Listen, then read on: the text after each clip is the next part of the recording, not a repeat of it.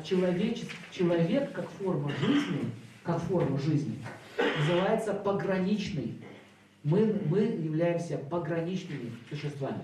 Что такое пограничный, если по-русски перевести? Мы и не в свете, и не в тьме. Мы люди. Вот люди – это промежуточная стадия. У нас всегда есть выбор. Так этот мир, Земля, устроена, наше тело. Если вы попадаете в мир богов, вы не можете быть в тьме. Даже если очень захотите, у вас не получится. Но не получится, потому что ты уже утвердился, ты родился в этих мирах, ты заходишь по демонию, у тебя не получится. Тебе нужно оставить этот мир и вернуться. Я объясню, что э, в мире богов их много видов. Там есть Упадева, Махадева, Деват и так далее. Например, пример из мира эльфов приведу. Они разрушаются от негативных вибраций. Если как только негативная мысль появилась, и их тело разваливается, то смотрите, мы не можем жить без воды и без еды. Нам нужна еда. Не можем без нее, да?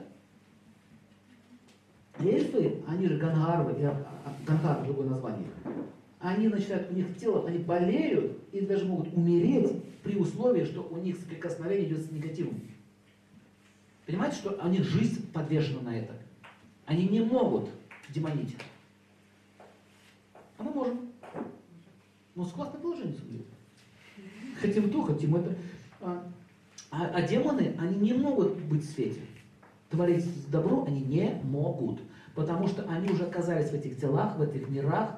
Они, вот, допустим, есть некоторые формы жизни, которые питаются вашими мыслеформами, негативными. Скан... Есть духи скандалов, ссор, а-ля скандалис.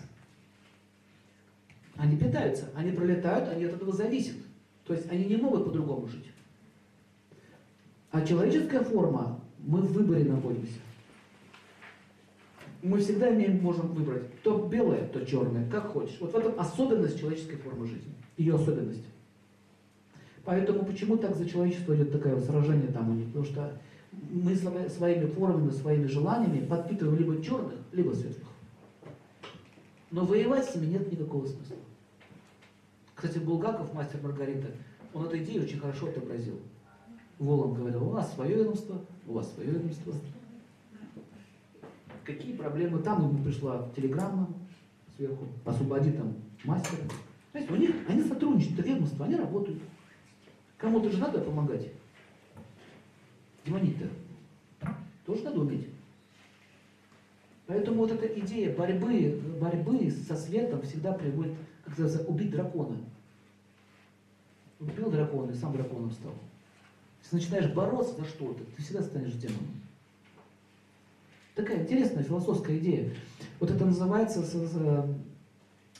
состояние сознания, называется атмарама на санскрите. Атма – душа, рама – установленный. То есть дух, установленный в истине. Все, он уже не колеблется. Он прекрасно понимает, кто это, кто, кто эти.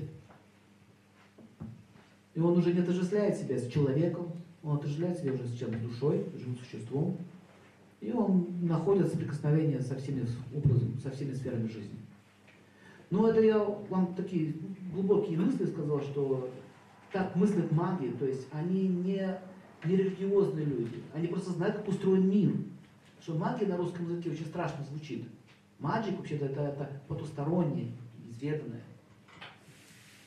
Это риши, на санскрите, мудрецы. То есть они не в двойственности. И там в ведах написано, что смиренный мудрец, знаете, не видит различия между ученым Браманом и Чандалом Сабакаедой. Не видит разницы. Никакой. Для него все едино. Поэтому он никого не осуждает и не имеет никому никакого пристрастия. Если нужно будет работать с демоном, он будет с ним сотрудничать. Но он всегда будет оказывать благо для всех окружающих живых существ. Вот когда живое существо, так мудрецы, благоприятно относятся ко всем живым существам, в том числе и к чертям, вот такой человек называется атмаром, мудрец.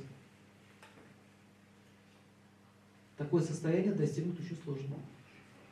Если вы его достигнете, вы отправитесь в мир светлых богов туда, в мир мудрецов, по, по солнечному пути пойдете. Есть лунный путь, путь рая, наслаждений, и солнечный путь, мир мудрецов.